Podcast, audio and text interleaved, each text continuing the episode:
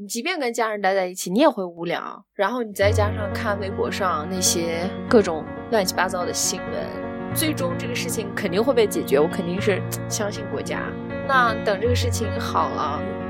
那你出来就是行走江湖。你没有武艺傍身，你就不要出来行走江湖，就是这样子。当然不要求你像以前一样，我每天一定要学习学习学习。但是有这么多空白的时间，为什么不利用一两个小时做点正事儿呢？When all is said and done,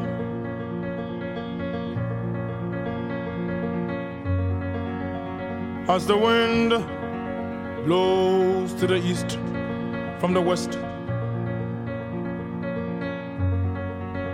onto this bed, my tears have their solemn rest. 欢迎收听新的一期《一点不同》，我是 DL，这次还是跟我的搭档散步断那个 飞达一起常驻嘉啊宾录一期节目。这一期比较特别，我我都打算出一个一系列了，挺好的。因因为对，因为由于这一次的疫情，我们大家都被困在家里面，其实我们可能很长一段时间都没有过这种的经历。是的，对吧？但是我觉得我对于我个人来说，我应该是第二次经历，因为第一次是我刚开始算是坐月子嘛，孩子刚出生，我本来就因为要喂他，所以也不怎么出去，然后当时各种抱怨，你知道吗？我就说我我我被困在家里面，就像监狱一样，然后各种抱怨，我现在一点儿都不抱怨了。对，真正的，我跟你说，那你是算是现在是在自己家乡对吧？哎，算不算隔离？你现在、呃，居家那个隔离情况，可以出 去吗？每个人都是居家隔离。现在，那那你是算是春节之后回去的吧？对我是春节当天回来的。就是已经计划好要回去呢，还是临时决定要回？那个时候应该已经出现这个疫情了。对我是临时决定的，因为其实之前也问过北京的好多朋友，他们都不回去嘛。然后我就嗯觉得，反正就那么七天的假期，一会儿一天见一个朋友差不多了，也就而且 机票太贵了，然后回去回来，我觉得就特别不划算。我就想的是找一个比较长的假期，然后再回去。结果，结果，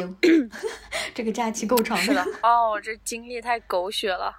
我是先养了一只嗯狗，就是我一直嗯这个算是我一直的愿望吧，就每年都会念叨，特别想养狗。结果真的养了狗之后，发现我对狗毛过敏，然后就是会不停的打喷嚏，嗯就过敏性鼻炎。嗯，然后，因为狗，我我养的那只狗还是比较小嘛，它还没有学会上厕所，然后它就会尿在家里，然后我每天都会处理那些，然后呃，反正就种种原因，我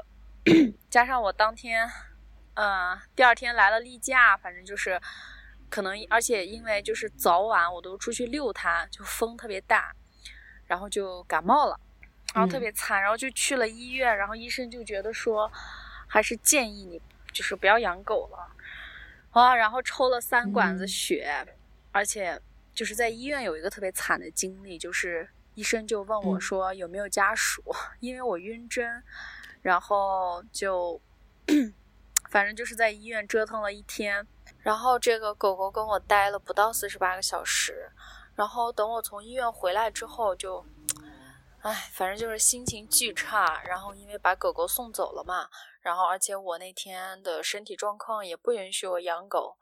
而且就是在医院那几天算是这个这个疫情正在蔓延的期间，就各种新闻开始播了，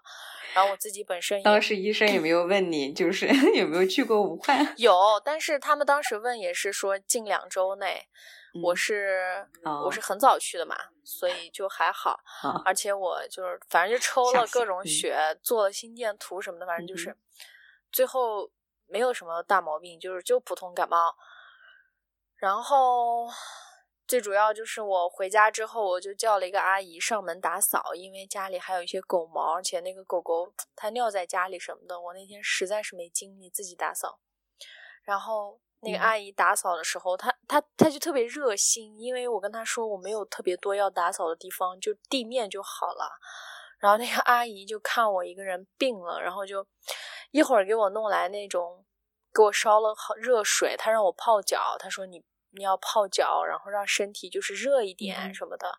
然后又给我煮稀饭，他就说你必须得吃饭什么的，然后我那时候就泪崩了，就那个阿姨特别好，然后我就觉得。天呐，我在这这样遭罪，我还不如回家呢。我那时候就觉得什么机票啊，什么假期长短都无所谓了，就那一刻就只想回家。然后那等那个阿姨走了之后，我就立刻订了机票。但是 春节前几天的机票还是特别贵，而且我还有一方面我有点担心自己这个身体状况，我还是希望等他。好全了，我再回家。对，然后我就在自己在家里面待了大概一个星期吧。不过那个星期简直了，就是我觉得支撑我一个人在北京那个家里面，那星期虽然没隔离，但我过得跟隔离一样，就是我没有出门，然后就是点外卖，但是前几天根本就吃不下去饭，点的外卖吃两口就吃不下去。哎，我就天天自己自己治自己，然后。不过那时候就是回家的那个倒计时，就感觉成了我唯一的希望。就那种时候，真的是什么剧、什么电影都看不下去，真的是在耗时间。然后。我就想起了那种内高班的时候，就是我第一次到广东上内高班的时候，也是我去的第一天就画了一个倒计时，因为我们那时候不是一年回一次家嘛，然后每次遇到心情不好的时候，就看一下那个倒计时，就觉得，哎，快回家了，反正回家一切就好那种。咻，然后就回家了，然后对，然后回家那天也是特别惊悚，因为我一个星期没出门，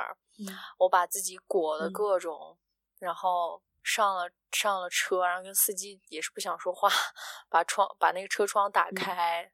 到了那个我还买了很多消毒液，就把它就装在分装的那个啥里面，只要手摸过任何地方，我都赶紧消毒那种，就还是特别担心。嗯，对，在飞机上也戴了口罩吧？对，而且不过特别幸运的是，可能好多人就把机票改签或者是没有去，然后我飞机上我两边座位都是空的。我都是那种最后一个上飞机、最后一个下飞机那种，就避免跟人群 接触，就特别害怕。你你还没说那个啥？你到你到哈密之后的事情呢？哦，别提了。我到哈密之后，然后我们在家吃完饭什么的，然后我们就得开车嘛。我爸、我妈，然后侄女，我们就上街了。然后街上已经开始那样子各种检查 ID 了。我的天呐，有好多警察叔叔，就是在这里夸一下家乡的这种疫情防范工作做得非常棒，就是各种问我嘛，问我那样子什么时候回来的什么的，反正就是每天会把自己的体温那样子发过去，就各种，反正也不能出门然后特别尴尬的是，我们那天本来要回县城。结果也没回去自己的家，因为我们哈密的家在装修，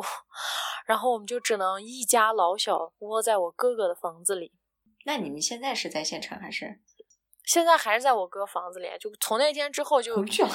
呃，越来越严嘛，就完全回不去。然后我爸妈特别搞笑，就是他们他们因为这个房子在装修，就 他们想重新装修，然后根本就也。去那个房子就相当于是空空的，然后他们在县城买了各种肉，然后做了各种准备。我不是特别爱吃面肺子那些嘛，全都弄好了，买了好多水果什么，想的我来了那样子招待我。对，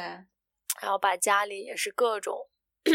整顿了一下，而且我妈他们想的也是，反正回哈密就。把我接完就走了，就没带任何衣服，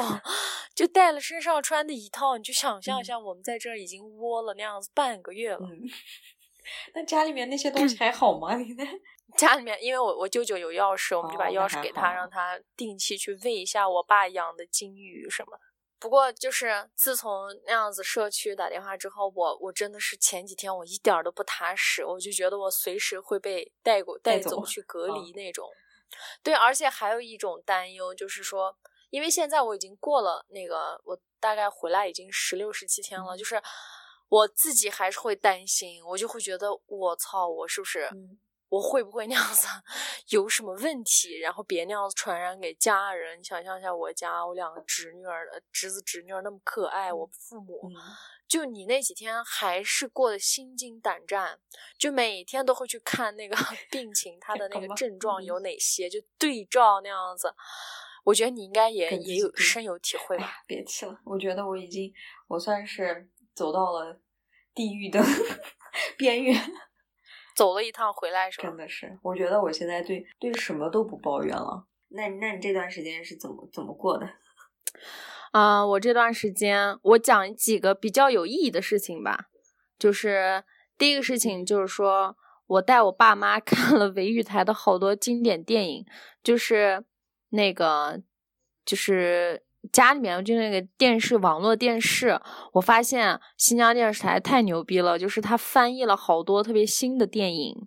还有一些新的那样子韩剧，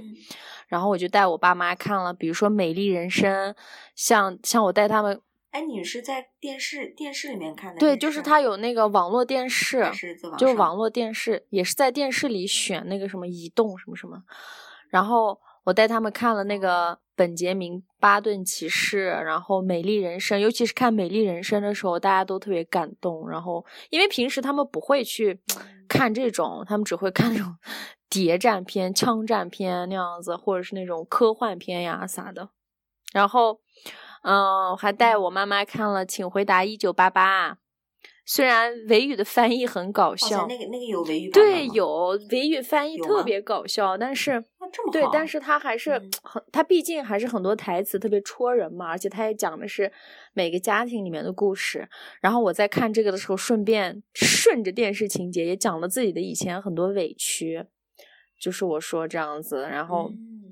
尤其是那个德善，他作为老二，然后老是被忽视。的时候，他不是哭了嘛？然后我就说：“你看，我其实也有这样子的感受，什么什么的。”然后就顺着讲了。然后第二个事情就是，我给我给我的小侄女做了一个，因为她现在还在上幼儿园，我给她做了一个那个习惯打勾的 list，就是计划表。嗯嗯，我看你发的那个照片。对，但是我计划表，然后我也我自己也列了几项，我说我们俩以后每天一起打勾，然后我给他列了。比如说健身体健康类，就是刷牙，因为小孩他不喜欢刷牙嘛。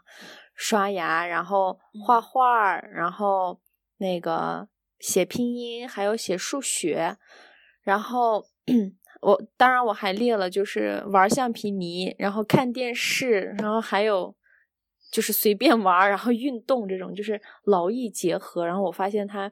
他现在，他从第一天开始可能只能画几个勾，到现在已经三天了，他每天全部都能打勾，然后他觉得特别开心。哇塞，这么好，他也特别开心。对，然后我就发现还挺有意思的，因为你看，我给他不光列了就是正经学习的东西，我还列了画画呀、捏橡皮泥呀、看电视这种他每天本来就会做的事情。但是他他，但是他会觉得，哎，这样子下来好像玩也变成了一件就是我要专注的去玩这样子一个事情。然后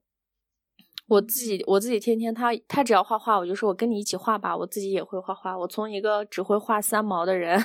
现在能画各种动物，就是感觉自己绘画技术也在提高，就特别有意思。然后第三件事情就是，呃，我在看电视的时候，哎，不是我在吃饭的时候，我就发现我就开始不看手机了。就是用心的陪父母、家人一起吃饭，然后我早晨虽然有时候起不来，但我还是会坚持跟家人一起吃早餐。嗯，然后我发现就是，那你们早晨是几点起来吃早餐？我们这边都是八点多就起来了，因为我们用北京时间，嗯，基本上天刚刚亮，八点多早餐，那还那真早。对，然后那个。然后我发现一个事情，就是因为我姐姐现在也在那个一线工作者，就我姐在一个一线工作，然后我哥哥这几天也是，就是他们吃住在单位，就是 因为这个疫情的事情。医院吗？没有，他们都公务员，在别的单位，但现在别的单位都也在那个，他们现在好像要就是，反正就是各种入户呀，就给他们强调怎么怎么健康安全啊，要么就是在楼下看着这个小区什么什么的。各种事情，然后我发现一个事情，就是我发现我哥跟我姐还有我姐夫，他们每天早晨就在我们刚吃完早餐之后，就会给我妈打一个问候电话。然后我就觉得，因为我以前一直觉得我们家我才是那个永远，比如说都记得爸妈生日啊，我提醒大家那种人。但是我这次回来，我发现就是他们每天都会打电话，然后会聊好久，然后就会分享自己在干嘛什么的。然后我就有点反思，我以前其实也是这样子，每天打电话，但是我最近一年就变成了两三天打一次，甚至有时候视频的时候没话说了我就挂掉那种。但是我发现。比如说我妈妈，她每天接到他们的电话之后就会特别开心，她会给我爸说啊，她女儿干嘛了，她女婿干嘛了这种话。然后我就觉得在这里也呼吁一下小伙伴们，其实尤其是在外面，大家都觉得好像两三天打一次电话就可以了。但是如果你真的每天都能打电话分享一下你的日常，虽然可能只有那么一两分钟，但是我觉得会。怎么说，就是会让他们的一天变得特别开心，因为我就发现我爸妈在家里，就是也不能出门然后电视其实也他们也不是那么爱看电视，就偶尔那样子一天看个一两个电影，大多数时间都是盯着手机，然后其实就偶尔跟亲戚朋友说一两句问候的话，但是这些就是如果你能打个电话，我觉得会。特别有意义，就是会让他们觉得特别暖心。但是你有没有觉得，就是说，嗯，我们得是经常生活在一起的人，他才会有一种就是我需要跟对方打电话联系的这种的欲望和冲动。就是啊，我懂。有这么一句话吗？不是。对，但是，嗯嗯，就说，但是我就是看到了我妈妈的一个反应。比如说，她接完我姐的电话，她就马上会去跟我爸说我姐今天怎么了，然后再去跟我嫂子分享。就是这让他也好像给他也找了一件事儿，就是他干嘛了？你给你可以给大家说一说，就是怎么说？反正我觉得，就是我从他身上的，就是他的那个反应跟变化里，就是觉得哎，这样做挺温馨的。因为我的意思是，这样做确实特别温馨，确实特别好。但是我我的意思就是说，我们嗯，常年在外的人。没有能经常跟家里人打电话联系的原因，可能就是我们不在他们跟前，所以我们可能也就不习惯，就是经常跟他们交流。嗯嗯，是，呃，比比如说，比如说我跟你，嗯，在这边，嗯，比如说我们录播课呀，或者是经常见面，完了之后，自然而然我们俩之间可能微信联系呀，就会更频繁一些。你有没有觉得？然后如果说是长时间没有联系，不在一个地方的。之后，然后这种的联系，或者是就是哎，我要跟他聊一聊的这种的欲望或者是想法，就会一下就会减少，会吧？就比如说我我特别好的，呃，对于我特别好的闺蜜，现在她在乌鲁木齐。我们以前我在乌鲁木齐的时候，我会跟她经常交流。然后呢，但是我现在在北京，她在乌鲁木齐的话，那那我们两个之间这个交流的这个就是频率就会一下就会减少很多。但并不是说我跟他关系怎么样了，就我明白，其实因为 我以前跟家人也是每天都会打电话，我我就是看到这个我就觉得，哎，我因为我最近一年变成了真的是两三天打一次，两三天打一次，我就发现对于我家的情况来说，你这个频率还是蛮高的。对于我家 来说，我妈还是挺期待接到电话的，因为比如说早晨如果。我姐夫啊，或者是我我我姐给他打完电话，他就会特别开心，说啊，这个就说就还没接电话，他就会说啊，这电话一定是我儿子打来的，一定是我女儿打来的，啊，一定是我女婿打来的，他就会有怎么说，反正就是我看到的那种喜悦。然后至于你刚刚说的那个问题，我觉得一半一半吧，因为我确实也有好朋友，我们就是分隔很远，我们也不会每天联系。但是我也有好朋友，比如说像 Marida，或者是我上海的两个朋友，我们每天都会 morning，早上好，姑娘们，就我今天在干嘛？我在干嘛？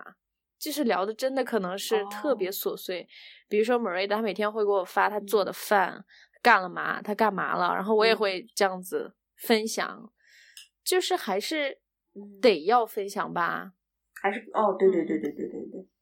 还是看看情况，对对对，两两者都有可能。比如说我跟小圆也是，现在也是每天联系，但是不在一。对对对，嗯，可能。嗯哦，我还想分享一个，不过我觉得就是像，嗯，就是 我觉得真的就是，我觉得我们民族啊，真的是那种特别会苦中作乐的。就是因为我相信很多人可能在网上也看到了那些，比如说爸妈在家里一起跳舞啊，这样子各种视频什么的。就是我有一天在家啊，我在我在那样子，我在看电脑，在沙发上，然后我侄子也在看动画片儿，他根本不可能去看我爸，但我爸一个人戴着耳机在客厅上，客厅里，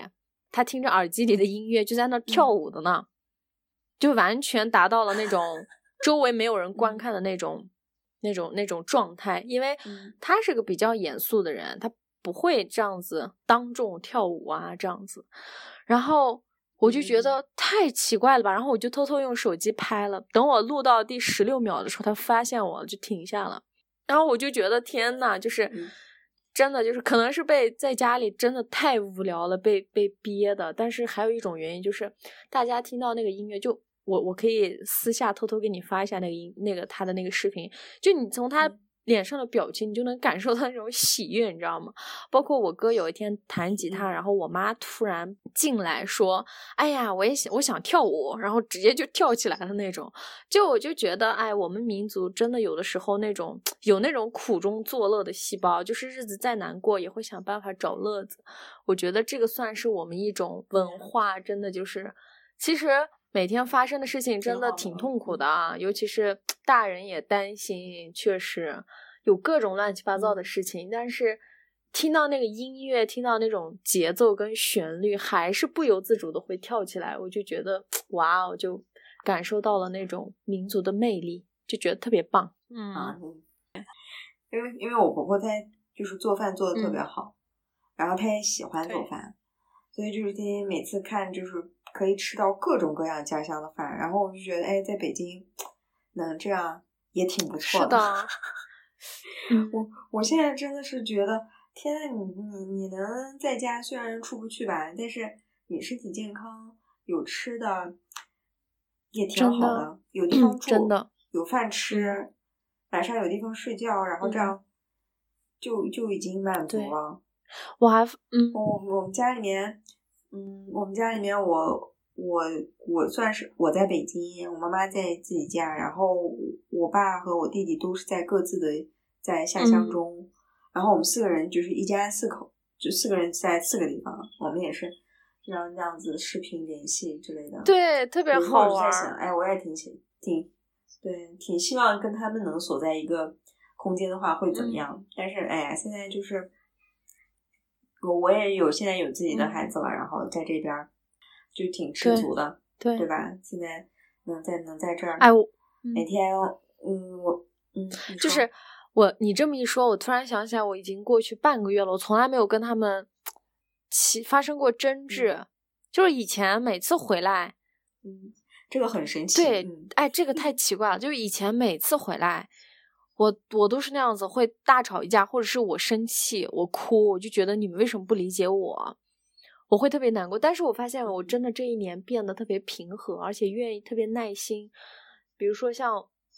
就是我觉得这里也算是我的一个小 tips 吧，就是跟父母相处的时候，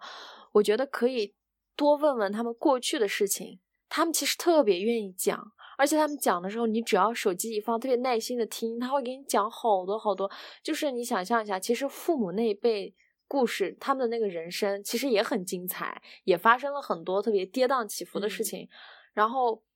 就我我那样子偶尔我会问那样子，哎，我爷爷他以前是，比如说我爷爷是和田人，我也是听我爸的经历，我才知道我爷爷是个特别厉害的人。我以前都不咋知道，因为他很在我很小的时候就去世了嘛。然后我就会问他，他为什么来这儿？那他为什么要从事这个？那他他的爸爸是谁？他的爸爸是什么样的人？然后我就觉得哇，我父母就讲起来滔滔不绝，而且他们那个故事真的特别惊心动魄。一会儿从一个城市到一个城市，到一个国家又回来，就这样那样，就 特别精彩。我就觉得有时候真的可以，实在找不到话说，可以就是问问他们过去的一些事情。我觉得，而且因为平时他们也不可能自己聊那些。也不会有人问他们，就只有我们这种就是没有在他们那个年代生活过的人，就是会那样子感兴趣。嗯然后我觉得越是了解，嗯你这样一说，我突然，嗯，我突然就嗯想，你看我现在就是现在这个疫嗯情，我那天我就说，等我宝宝嗯长大，我一定要给他讲，在他小的时候发生了些什么。对，就就是有那种，就是你你会有这种的就是当父母的话，你就真的会有这种的冲动或者想法，，对希望把你自己的经历告诉他，对你是怎么过来，你是怎么把他养大成的，对，而且我就又感受到了那种小人物的那种，就是因为我不是特别喜欢，我从小就喜欢看那种人物传记嘛。然后，因为我就觉得哇，这些人人生太精彩了吧！但是我真的那天听完我的嗯。爷爷呀、外公啊他们的一些经历，可能因为那些年代本来就很动荡啊，就他们那种 跌宕的那种，啊，我嗯。觉得也差不多呀，就丝毫不比这些伟人的差，只不过是他们就是历史，他不会记得谁对谁错，他只会记得谁留下来了，所以就是他们可能没有。人去记录，或者是他们没有在最后的时候创造出什么特别 伟大的那种成绩，但是我觉得他们的人生也特别精彩，我就觉得。其实就是每一个小人物，他背后都有很多跌宕的东西，就是等待去挖掘。嗯嗯，哎，你有没有想过，就比如说特别简单，你过去你过去一年你的经历，比如说或者是我嗯过去一年的经历，你都会觉得很跌宕起伏。是的，是的，就每个人都每个人都，要是把这些事情写下来，或者是去讲述给另外一个人的话，真的是有太多的故事可讲。对，我觉得真的，然后我们我们父母那一辈也嗯。是，那天夏嫣还跟我说了一下，你看我们，我说我们怎么这么点儿背又碰到了这个疫嗯嗯。情啊？然后他就后来他就说他跟他妈妈也聊聊了一下，然后聊完了之后，后来发现我们父母那一辈儿还碰到的事情就挺多的啊，他们什么什么自然灾害啊，什么是的，什么乱七嗯。八糟的革命乱那些都碰到了。对，也就是说，我们只要活着，就是四五十年，你总会遇到这样那样的事情，不管是国家的，嗯，大到国家，或者小到你自己个人，是，的，或者是一些社会上的问题，你就是这些事情从来没有停止过。你这是恰巧我们这是碰到了一个比较大的一件事情而已。，对。而且我觉得，比如说你的宝宝长大了，他也会遇到一些就是嗯，不可思议的，就是这种事情。毕竟，对我就觉得对很多事情碰到就当做自己在感受历史，好吧？嗯，嗯，然后我真觉得现实生活比电影还要精彩。是的，真的，尤其是现在我看那个微博上很多别人的求助的信呀，对，或者是发生一些这种特别魔幻的那种的故事，是的，那种就是你你你没有办法去帮助别人，但是又看到那些，我就就特别头疼，晚上睡觉的时候都睡不好。我，别提了啊！然后我今天就想，嗯，你你你不去关心吧，就就感觉又不太好。然后你要去看的话，有时候我读那些东西，我就想的，我一定要记住这这这一段历史啊，就这些事情，就是早晚会有人把它拍成电影，或者是写成弄成纪录片，或者是这样那样的，因为就是国难对，就这个是国难，然后但是就是啊、对，但是小到一个家里面，而且现在这个嗯。病，它不是比如说这一家里面有一个嗯人是比较惨的，它是一家一个家庭，爸爸妈妈自己的孩子都会都会生病，然后我就觉得天呐，就是我看完以后心里面就特别特别难受，是，的，然后你又没办法，你嗯。你那是，但是这些难受完了以后，你又会特别珍惜你现在的这个生对活。，我觉得可能，嗯，但是，但是，嗯，你说对，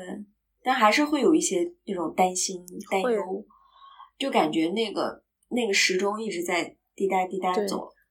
但是，但是你只能说是祈福祈祷，不要碰到你。嗯，是的，所以我现在，你知道我哎我前两天特别开嗯心，因为我十四天终于到了。你知道我真的是每天都在数着日子。你不知道潜伏期还有二十多天对天，我，我早晨看到这个消息，我就 off off 的那种又来了那种。但是我之前，我之前真的是有有一天，我有一天我妈突然说：“哎呀，我怎么嗓子不对劲？” 但是我妈其实是有，她她是有气管炎的。她说：“哎呀，我嗓子突然不舒服。”然后我就特别恐慌，我说：“你哪里不舒服？你具体是哪里？”我说：“你咳嗽吗？你这样吗？那样吗？”因为我特别担心，因为这个病不是会最先传给老嗯人嘛，就是这种抵抗力不太高的。啊，然后我那天晚上一晚上做梦，我都是那样特别忐忑，你知道吗？因为我老觉得是我是不是有什么问题，然后我梦里面都是各种乱七八糟。第二天起来，我起床，我第一件事情就是问我妈，我说你睡得怎么样？你好了吗？你嗓子还疼吗？我妈说啊，好了，没事儿了，就 昨天可能吃了什么东西，一下子噎着了，就咳了一下，我就哦，就是那样子，心安下来了。然后我真的是到第十四天过去的那天，我开我第十五天开始，我才觉得，哦，终于我可能没什么，我真的没什么问题了，就是那种，因为有时候你知道吗？尤其是在比如说我们全家人因为我的侄子侄女做了一些特别搞笑的事情被逗笑的时候，就大家都特别开心的时候，我就会瞬间慌，我就觉得天呐，这么一个开心的画面，万一我有啥问题，我会不会？破坏了这个画面，就是你知道吗？然后我就会想，我干啥要回来？我不回来还好，我一回来，我这一家子都那个啥。但我妈每天跟我说的最多的话就是：还好你回来了，不然你一个人在那边，我们会更担心什么什么的。对对啊，然后真的，但是我我发现啊，这个事情不光我一个人这么想，我问了我周围的一些朋友，我发现他们都有这样的担忧，包括晚上睡觉做梦也梦到一些奇奇怪怪的事情。所以，真的，你前面说国难，我觉得说特别好。这个真的是这次病，真的是落到了每一个人的头上，就是每一个家庭，它影响了每一个人。那天还在跟我朋友说，我朋友说他们家有个亲戚是打囊的，就是他们都快活不下去了，因为就是你没有办法打囊，然后没有办法赚钱，然后他们赚的钱都是每天，他就是一天赚一天的钱这样子。啊，然后我就觉得，包括对，包括其实我的一些工作也受到了影响啊。然后，哎，我就觉得真的，然后有时候看新闻那些企业呀，这个真的是，真的这个企业，我觉得顶多那种中小型企业吧，我觉得他们顶多能熬一两个月。是的，哎，因为那些租金呀什么的，就就而且这个疫情就是特别令人。就是特别麻烦的一点，就是一，他的那个潜伏期 N 长；二，这个这件事情他不是说说没有就没有，这可能要多长，什么时候能结束，什么时候能生活能恢复正常都不好说，可能都长达半年、一年都有可能。是的，我今天这样子想完了以后，我就，哎呀，天呐，天呐，天呐，真的，而且你知道吗？主要是每天新闻都在变，就一天这样子了，一天这样子的。比如说之前最开始说的是到二月四号，是吧？然后后面又变成了到二月几号啊？六号还是八号？然后这过去了，现在现在又说要第二个十四天要开始隔离，就要开始第二个在家里了。然后，嗯，包括你刚刚说的潜伏期加长，或者是这个了那个了，一会儿又空气传播，一会儿又这样子，就他们。它不确定性非常强，就每天都在变。对你不知道那天我们看那个新闻上不是说可以口粪嗯嗯嗯传播嘛，就是卫生间。然后我我今天洗澡了，洗完澡了以后，厕所里面不是有那个换气的那个吗？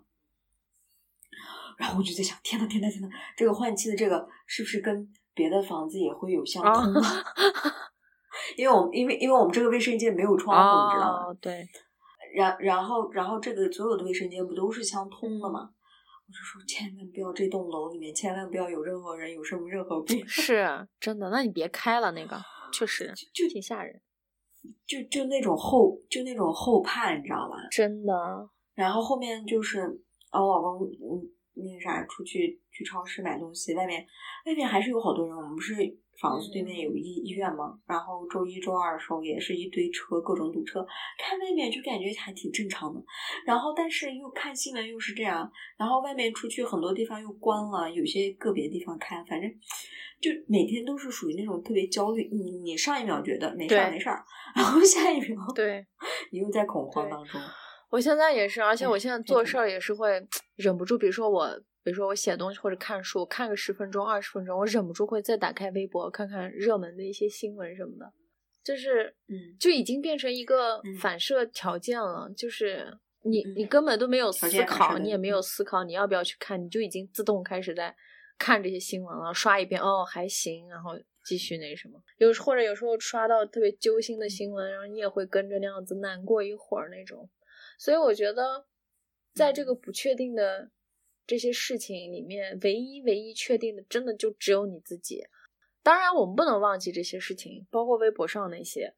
我在微博上，我我每天我我我会刷微博，会刷很多次。我我我，就我不喜欢别人说你别看微博了，你别看这些了。我觉得这样子咋可能不对？看呢？我觉得这样子不对，不看就对，包括有时候转发嗯那些，我那天删了好多微博，因为我转发的那些都被删除了。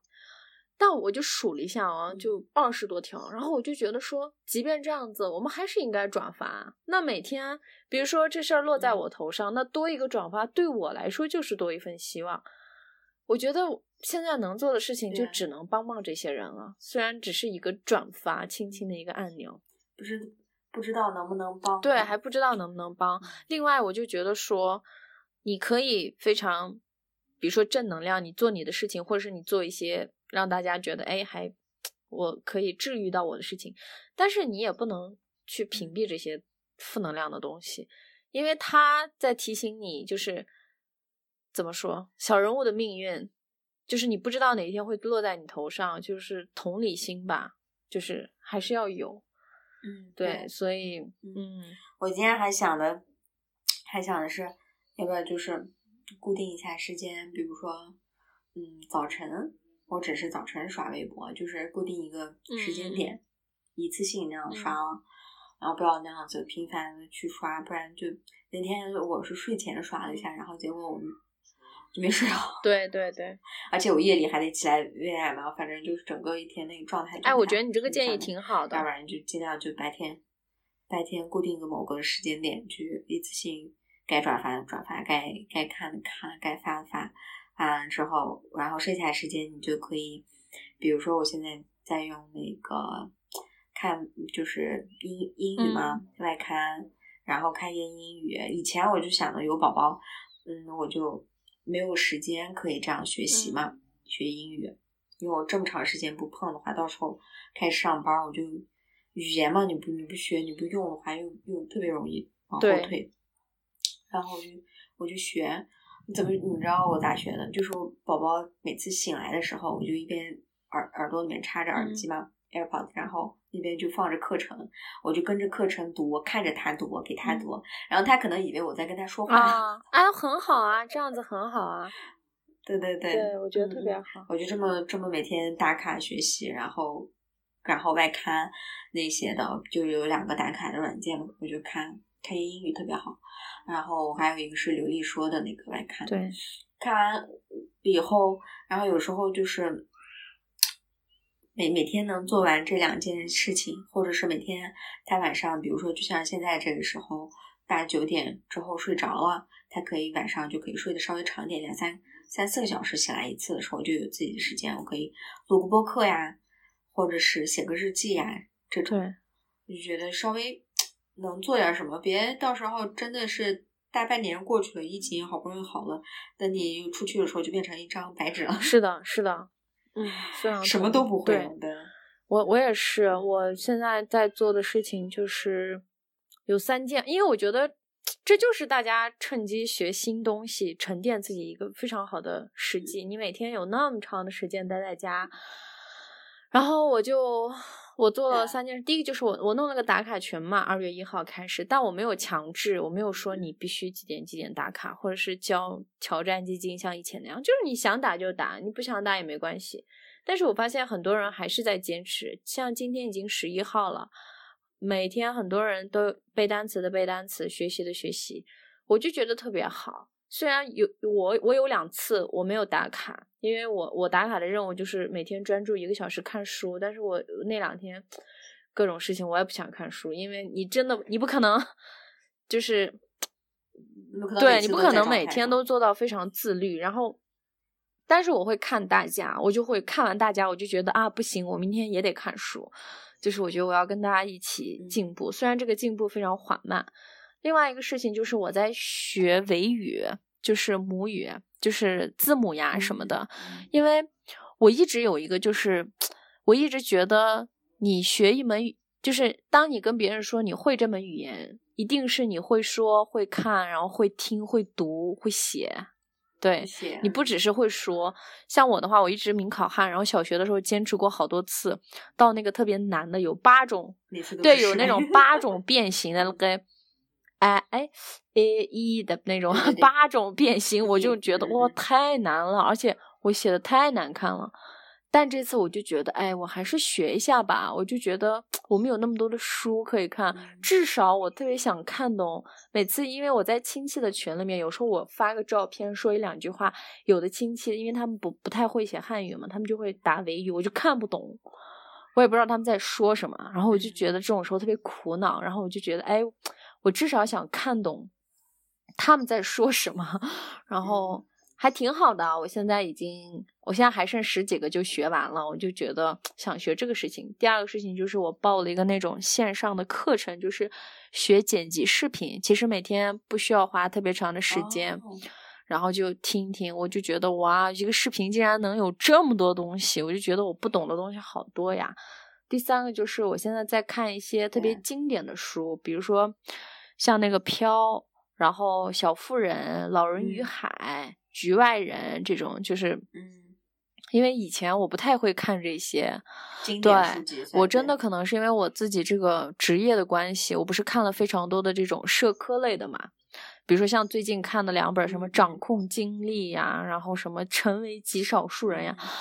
我都觉得是废话，你不觉得这些东西特别特别特别特别流水，特别就是废话，而且你知道。过过了过了几年，可能就没有人就记得对，而且我看他们的内容，我都会觉得特别零散。然后我最近写稿子，我也是嗯老是被编辑老师说结构不对，这个逻辑不对，我就会觉得你本来写的就是这样子的，我就觉得我已经是吧？反正我就觉得这些人，这些人在 写啥呢？然后就跟大家看公众号，每个公众号都变得特别鸡汤一个道理，我就觉得特别廉价，真的，我觉得特别廉价。不嗯管你是哪个大牛逼的牛逼的那种大咖推荐，我都觉得特别廉价。这什么玩意儿？你这里面方法论，你确定可以吗？你确定这些都是你提出来的吗？什么坚持自律？那你就是每天坚持，先坚持从一分钟开始，慢慢增加。就是你知道吗？真的，我就觉得天呐，我要是长期读这些东西下去，我的脑子也会变成这样子。我说我我可千万不要变成这样，我就开始看一些经典，嗯我就每天换着看，有时候看飘，有时候看看一会儿《老人与海》《局外人》什么《百年孤独》这些，我都在重新看，我就觉嗯得哇，他们这个好棒啊，写的。然后他们那个就是文字特别好，对，而且那个是真的，有时候我就在想，他们是怎么描述出来的？对，而且他们真的是你，你想一，他经他这个经典的东西经历了这么多时代，然后你再看，你还是会觉得，包括最今天不是出来一个新闻吗？就是日本那个给中国捐助救资的那个救灾的那个物资的那个箱子上嗯面写了两行那个诗歌，然后。我就哦觉得哦哦对对对。哇，文化人就我就觉得有时候看我们的很多媒体说出来的话就是赞、给力、牛逼、六六六，就你知道吗？没有一点那种文化底蕴。对对我就 觉得哇，真的真的，其实文化这个东西，然后嗯，就是已经有过那个被时间打磨过的这种是的嗯，对吧？然后，然后我现在会在？家里做运动，就是以前你嗯就是我真的是坚持了 N 次哎，就是运动、减肥，就是这些事情，嗯从来没有一次做到过。但是现在就是说，每天会十几分钟，一会儿跳跳这个，跳跳那个，做平板针，我还会带着家人一起 一起做运动，然后就嗯每天就特别快乐，然后又觉得自己又健康了一点，虽然可能也没有大幅度的那么做多少。包括反正嗯，但是我觉得怎么说呢，就是你只要运动不一定嗯对对对但是你它会让你精神状是的态特别好。反正我觉得大家真的嗯趁这段每天非常大的空白的这样的时间，真的可以去学新东西。比如说莫瑞达，他他不是在学嗯西班牙语吗？他真的从一开始只会那么一两句西班牙语，到现在天天能写特别长的作文，然后他他会把他写完的作文发给我，然后而且他现在一嗯个人在深圳，就是我还好，然后我上海的朋友也是两个人一起合租，然后你的话，你有宝宝有老公，就他真的是一个人在那儿，然后 男朋友也不在。对，我打算跟他录录下一期。男朋友也不在，然后他哥哥姐姐那段时间也不在，现在也现在回来了，估计也见不了面，就不能出小区。就是，哦，对，哦，我有时候会被他那样子鼓励到，我就觉得，就是。好多东去学新东西确实很枯燥，你学到一半，因为你不懂，然后你就很难坚持下去，而且你做不出那种成就感的事情，又也没有 KPI，也没有人监督你，没有领导，你真的很难坚持下去，就是这种叫什么自我驱动力。所以我就觉得，就是真的就是不要浪费时，像今天我还那样子 教训了一下我一个妹妹。他就跟我说：“姐姐，你每天都在干嘛？我都快无聊死了。”我说：“你要是特别无聊，你就看一些那种经典的电影呗，或者是你看看书呗。”他说：“我的书在哪哪哪，现在也出不去什么什么的。”他说：“我等路通了，你们是有微信读书？”对啊，他说：“我等这个路通了，我叫人把书从那个房子给我带到这个房子。”我说：“微信读书可就可以呀，A P P 上那么多那样子读书的软件。”我说：“你真想做什么事情，你。”怎么就做不了呢？这种都是借口。我说你就好好在家浪费时间吧。等你这样子小半年过去，你一回学校，真的是，就是现在可能看不出差距啊。尤其是他们这种学生，其实因为学生他有考试嘛，有名次嘛。你真的，你这么浪费了半年，你回到学校有一个考试，那那些优秀的人马上就上来了，就是差距就是这样子拉开的。我就觉得说，当然不要求你像以前一样，我每天一定要学习学习学习。但是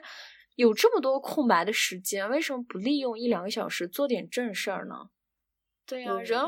我现在就是想，你你不一定你一天一定要是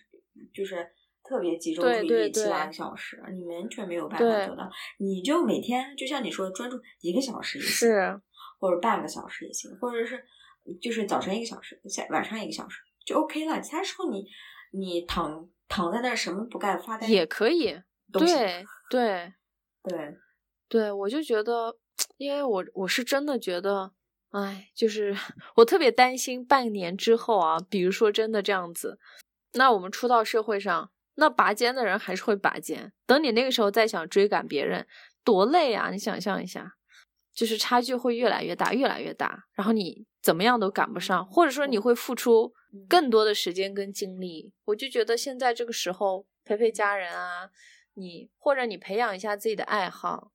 以前你可能说我上班没时间，对，或者我上学我忙得很，我忙着我的专业课，我没有时间搞这些爱好。那你这个时候就是非常好的一个时候了，而且它能帮你分散注意力，因为啊，你即便跟家人待在一起，你也会无聊。然后你再加上看微博上那些各种。乱七八糟的新闻，但是人还是要，最终这个事情肯定会被解决。我肯定是相信国家。那等这个事情好了，嗯，早晚是会会对啊。那那那你出来，在这个就是行走江湖，你没有武艺傍身，你就不要出来行走江湖，就是这样子。所以我觉得这个时候就就更不应该。是的，你你，我觉得你只要健康在家的话，你完全没。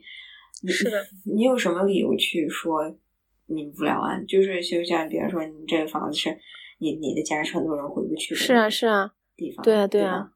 但是但是话话又说回来，就是说，我现在你听着你这样一说，我就突然想起来，就是有一些人，你不管把他放到就是外界环境怎么变，他不管是情绪上的起伏或者是怎么样，他会。慢慢慢慢又把自己的节奏会带入到这个生活当中，比如说你之前也会有专注的时间，你现在就是生活上或者环境有了一些变化，你可能会有一个起伏，但是你慢慢适应了适应了之后，你还会继续过一个比较相对比较充实的一个生活。那么有一些人是他是就算没有疫情的时候，他过的就就挺乱，是的，特别负能量。然后他现在在在在对对对，他现在在把这些所有的东西，哎，就是都是因为封封城了，都是因为封了小区，我才过的这样的时候，就跟这种时候其实是需要反思。对，就是其实，对我现在特别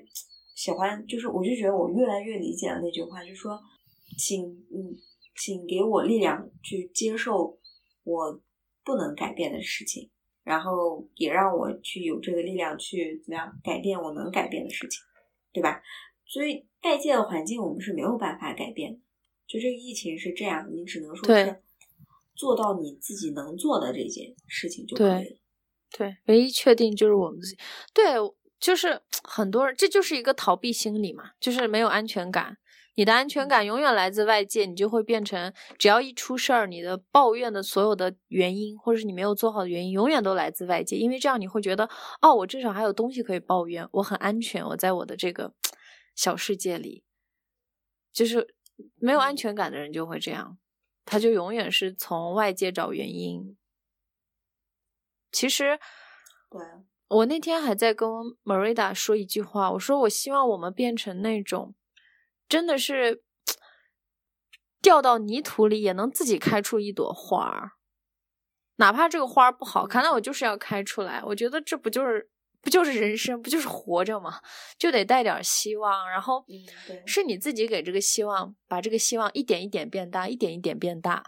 就任何人都帮不了你。真真的是要靠自己的这个力量。然后我就觉得，就是我现在觉得，就是大家可以这样想，就是你过去你你可以想象一下，你原来认为我过不去的这个坎，你现在回去想一下的时候，你就会觉得那个坎变小了。嗯为什么？是因为你知道那个坎早晚你都是可以过去的。嗯你你现在特别焦虑或者是特别痛苦，是因为你觉得你现在面临的这个坎，你以为你自己过不去，嗯然后你就会特别的痛苦。就比如说我那那段时间发烧，嗯或者是刚好跟这个疫情混到。一起发烧的时候，我就当时我就有一种绝望的感觉，我觉得我是不是真的得了这个嗯。病，然后就好好不起来了，然后就有一种绝望，或者是我觉得我我完了，我全家都要死了，就那种感觉。然后我现在回去想的话，如果我当时知道我在一个星期之后我就会康复，我要是有这种的信念，嗯。或者是能能相信的话，我可能那段时间那一个星期也不会那么痛苦。嗯我就觉得，就当事人在这个事情发生的这个时间点，我们就会被沉浸到这个事情里面，就出不去，是的，就觉得就已经被压死了那对。我说一下我的感受吧，就是因为那几天我有在跟你聊天嘛，微信上，因为我从来没见过你这样的状态，就是在我眼里，你一直是一个就是无论发生任何事情，你都能特别理性、特别睿智的去分析这个事情为什么这样子，那我能做什么，我不能做什么，就是会会特别随和这样一个人。然后我那天跟你聊的时候，我自己都觉得有点被吓到，就是你你给我传递出来，就是哎，我活着就好，就还是非常沮丧。当然，我特别理解，第一是因为对宝宝，我觉得就是因为宝宝你就是有责任嘛，你就是担心会影响宝宝，影响家人。第二就是像你说的，你可能很多年没有这样生过病，然后一下子这么严重，然后会让你害怕。然后我当时确实有想过，然后再加上这个疫情，对，我就想，天呐，就是你从来不是这样一个脆弱的人，怎么怎么怎么了呢？然后我就觉得你可能是真的被吓到了，然后，对，对反正然后我就想了一下，我生病的那一个星期，其实我也挺恐慌的，但我就是有一种自欺欺人的自信，就是我就老觉得我一定会好的，我肯定会好的，我有在吃药，我有在特别吃健康的东西，然后我再要太陷进去，我就真的，我那一星期真的是靠刷抖音 刷过来的啊！那么无聊的东西我都在那儿笑那样子，或者是把那样子搞笑的博主的看了一遍又一遍，一遍又一遍，就是在分散注意力，就是得，就是就是不是说有一种身体语言吗？就是你要是不快乐，但是你真的经常你不停的笑，你会被这个动作去感染，然后也变得快乐。我那几天真的是在假装自己会好起来，我其实没事儿，我就是普通感冒。然后那几天只要有，而且我那几天发状态，我只要发个状态，马上就会有人问我你怎么了，然后我就觉得，哎，我不想让这些人问我，他们越问我一次，我就得说一遍，我就在不停的在加重这个这个记忆，我就把状态删了，就是有好几次秒删，但是还是被人看到，被朋友看到问我，而且他们都知道我那样子十二月底的时候去过武汉，然后就会担心，然后我那几天就特别烦，我就觉得烦死了，能不能别问？就是甚至有有的朋友他会。他特别阴阳怪气的问，你知道吗？他不是真的关心你那种，他会说，他会问完之后，他说：“哦，你好着就行。”因为我突然想起来你去过武汉，就是那种你知道吗？因为这些朋友可能，这些朋友可能没有你那个病，我是特别理解。这些朋友，而且是后面可能是我接触过的，我就会觉得说，你直接问我不就好吗？你干嘛这样子？然后我会觉得，哎，而且。我当时，因为我我那时候生病，其实是我从武汉回来已经二十多天了，我没有，对，不是因完全不是因为那个，我就觉得说我还挺受伤的。我有个朋友就是直接就那么问，就让我觉得，嗯，唉，然后我就，反正过去了都，反正反正你你不觉得就是有有这个疫情的话，就大家都会疑神疑鬼的，就是对，就看什么都。都都会就是蛛丝马迹，对。然后我我那段时间我发烧，然后旁边就是因为我在这小卧室算是嗯带着引号的隔离嘛，然后因为老公也在这里，然后我宝宝或者是我婆婆，她一一一咳嗽，或者是我宝宝一哭，我就说完了完了完了。对我特别理解，所以我当时也是我那个朋友那样子，然后然后我我那个朋友问完我之后，我一开始特别生气，后来我就。劝住自己，我就觉得，如果是我的话，我或许也会担心。哎，这个人我跟他接触过，那他有那什么，我就又理解了。毕竟是生命，又不是开玩笑的，我就慢慢又理解了。只不过你刚刚一说，我就又想起这个事儿了。我觉得，我我经历了这一遭之后，我就感觉，怎么说呢？我我对我自己的理解啊，就是我就觉得，除了就是。当生命受到威胁的时候，就是你的你的生命，就是比如说有重病啊，或者是什么，就是如果我知道我这个可以康复啊，就是可以好，有这种信心的话，那肯定慢慢慢慢也就好了。但是我当时是因为我自己发烧，然后去发热门诊的话，他们也没有怎么详细的做检查，就跟我说一个，等你呼吸困难了，你再来。然后。我我我我就在家里面又一直高烧不退，哎也不是低烧算是三十八度，一直每次测的就三十八度三十八度，然后宝宝又在那儿，然后我就觉得为什么这个病可以传染？它要不传染，我我我是一个年轻人，我要好好吃饭，好好睡觉，我多吃点，我免疫力，我慢慢慢慢慢慢我就肯定可以康复，我这是相信的。但是我但是家里面有婆有我婆婆还有宝宝，他们一个一个老人一个一个小孩儿。要是万一啊碰到这种的就感染了，我的天呐，我觉得那个真的承受不了。我就觉得看什么就是，所以我也我也在跟你讲，我那几天的状态就是害怕到快要死了那种。我也没有哭，我刚开始发烧生病的时候哭了，害怕，后面就哭都哭不出来了。懂你，我就我就躺到那儿，我我也我也就起不来，然后就我就天呐天呐，我咋会碰到这样的事情？我。就是在这种时候，微博或者是朋友，什么都不想发。对，我那段时间，我就，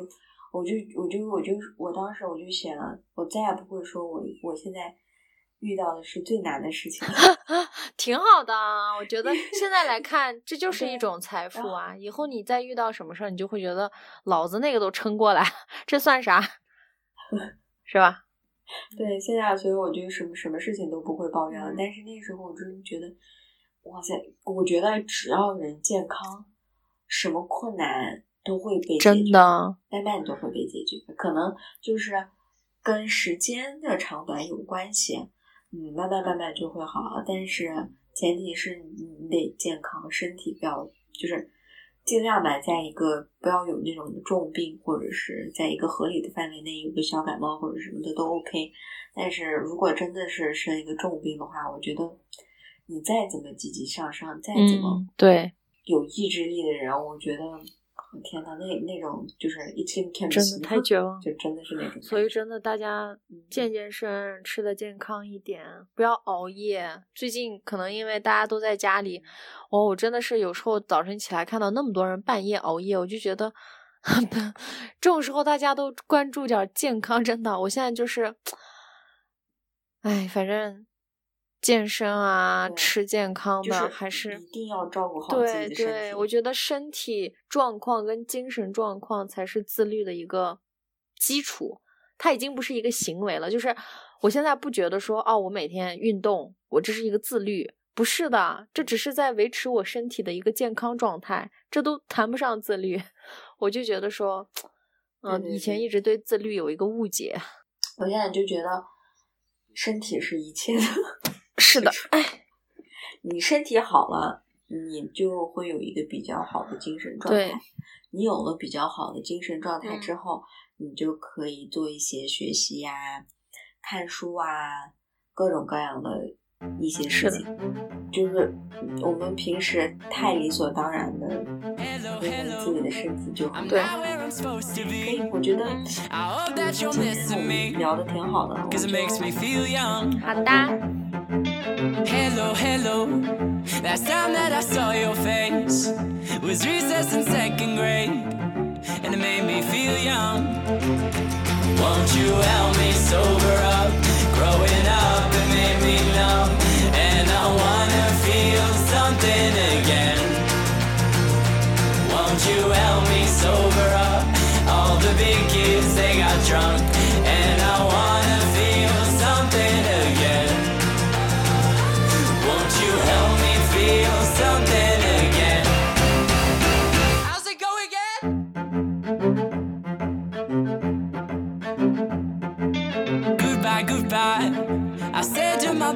buds. We said that we keep in touch, and we did our best.